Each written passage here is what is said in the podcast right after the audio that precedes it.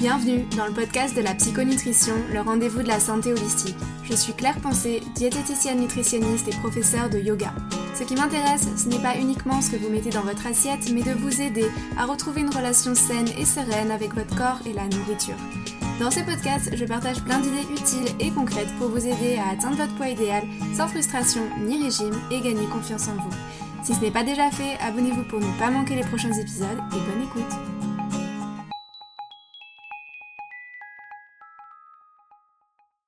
Bonjour à tous et bienvenue dans un nouvel épisode de podcast. L'été arrive, vous l'avez peut-être remarqué, il n'y a pas eu d'épisode la semaine dernière et il n'y en aura pas non plus la semaine prochaine. En fait, durant les mois de juillet et août, il y aura effectivement un épisode toutes les deux semaines. Je pense qu'on a tous envie de profiter un petit peu de l'été. Il y a un petit peu moins d'écoute également pendant les mois de juillet et août et euh, je vous avoue que moi aussi, après euh, une bonne année de travail acharné sans vraiment avoir euh, pris de congé, je tenais aussi à faire une pause cet été et à profiter du soleil, de la plage et de mes vacances. Ne vous inquiétez pas, il y aura effectivement un épisode toutes les deux semaines cet été 2023 et bien sûr on se retrouvera à nouveau toutes les semaines à partir du mercredi 6 septembre. Je profite de cette info pour vous souhaiter à toutes et à tous un bel été. Profitez également, reposez-vous et surtout prenez soin de vous. Cette petite annonce est en fait, aujourd'hui je tenais à aborder un autre angle psychologique de l'alimentation qui est nos envies alimentaires et ce qu'elles peuvent cacher. Je me suis toujours demandé si notre envie de chocolat était le reflet d'une carence en magnésium, si boire du jus d'orange le matin pouvait combler un certain besoin en vitamine C, ou encore si une envie de viande rouge pouvait signaler un manque de fer. Je suis tombée sur un article passionnant qui parle de l'intelligence nutritionnelle et suite à cette lecture, j'ai mené quelques recherches et j'ai décortiqué d'autres sources scientifiques pour vous produire cet épisode de podcast. Alors dans cet épisode, je vais mentionner quelques études, donc si vous souhaitez retrouver toutes les références des études dont je vais parler aujourd'hui, je vous renvoie vers l'article de blog en lien avec cet épisode et je vous ai mis le lien dans les notes. Avant de commencer, je vous invite encore une fois à me laisser un avis et 5 étoiles sur Apple Podcast et Spotify, ça m'aide grandement à faire connaître le podcast, ça m'encourage aussi bien sûr à vous produire de nouveaux épisodes et c'est très gratifiant pour moi, donc merci beaucoup d'avance. Alors est-ce que vos envies spécifiques de manger certains aliments pourrait révéler des besoins dont vous n'auriez pas conscience. Pour le comprendre, on remonte en 1939 où la pédiatre Clara Davis, pionnière dans le monde de la recherche scientifique, a mené cette fameuse enquête étonnante pendant 6 ans sur des enfants en bas âge entre 6 et 12 mois au début de l'étude. Le but de cette étude, du coup, c'était d'évaluer si les enfants qui n'avaient à cet âge-là encore aucune idée reçue sur l'alimentation étaient capables de choisir instinctivement quoi manger sans supervision de leurs parents. Pour mener à bien cette étude, les enfants avaient le choix, parmi une large sélection d'aliments bruts, frais et non transformés, de manger de la viande, des céréales complètes, des légumes, des fruits. Ce qui a été proscrit de leur alimentation, c'était le sucre, les céréales raffinées, les produits transformés, les produits dérivés du lait, les aliments en conserve et globalement tous les produits industriels.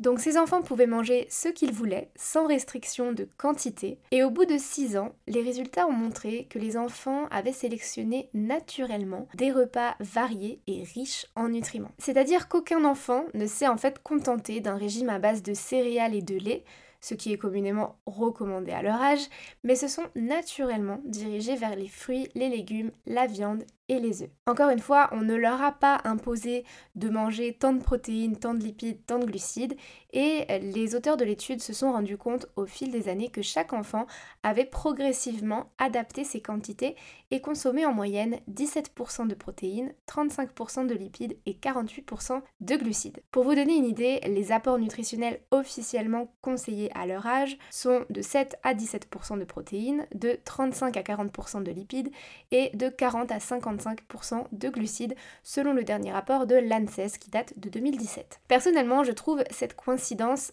assez dingue parce que bah, finalement les enfants se sont naturellement orientés vers la quantité de chaque macronutriment qui leur correspondait alors qu'on ne leur avait rien imposé du tout. La pédiatre conclut donc qu'un tel équilibre entre plus de 30 nutriments essentiels présents dans des proportions différentes dans les aliments présentés suggère immédiatement l'existence d'un mécanisme inné et automatique pour ce faire dont l'appétit fait partie. Mais ce n'est pas tout. Une autre étude a prouvé que nous étions capables d'ajuster les quantités d'un repas selon sa densité énergétique, autrement dit selon le nombre de calories qu'il contient. Ce qui est impressionnant, c'est qu'on pensait jusque-là que l'être humain recherchait des aliments denses en calories pour se nourrir. Et en réalité, on chercherait plutôt des aliments riches en nutriments. Est-ce que là aussi, ce serait un signe de notre intelligence nutritionnelle? C'est pour cette raison-là que Clara Davis insiste sur le fait que l'appétit n'est pas fiable si l'on mange des aliments transformés qui ont perdu certains de leurs nutriments. Le fait est que malheureusement, ils sont devenus prédominants dans notre alimentation moderne, comme le sucre et la farine blanche. Pourquoi est-ce que notre appétit n'est pas fiable dans ce cas? Eh bien parce qu'on s'est aperçu qu'on avait tendance à manger plus lorsque les aliments étaient vides de nutriments, tout simplement parce que le corps n'a pas les nutriments qu'il recherche. Admettons que si votre corps a besoin de magnésium, vous vous dirigeriez plus intuitivement vers une banane ou du chocolat noir. Mais si vous allez manger systématiquement des biscuits au chocolat industriel ou un pain au chocolat ou ce genre de choses, votre corps ne va pas tirer la quantité de magnésium dont il aurait initialement besoin et vous seriez porté à en manger plus. Après, il faut bien le reconnaître, l'étude de cette scientifique a aussi ses limites, puisque si les enfants ont su répondre à leurs besoins innés, c'est parce qu'ils avaient uniquement accès à des produits sains complet et non raffiné.